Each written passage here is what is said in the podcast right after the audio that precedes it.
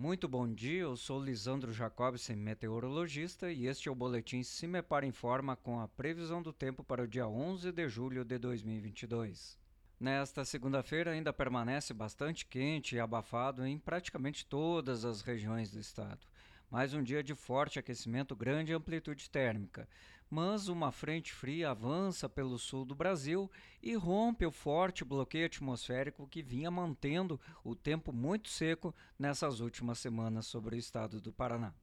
As temperaturas começam mais ou menos no centro-sul paranaense com valores entre 10 e 11 graus, porém se aproximam dos 30 graus no setor noroeste durante o período da tarde, entre Paranavaí e Loanda.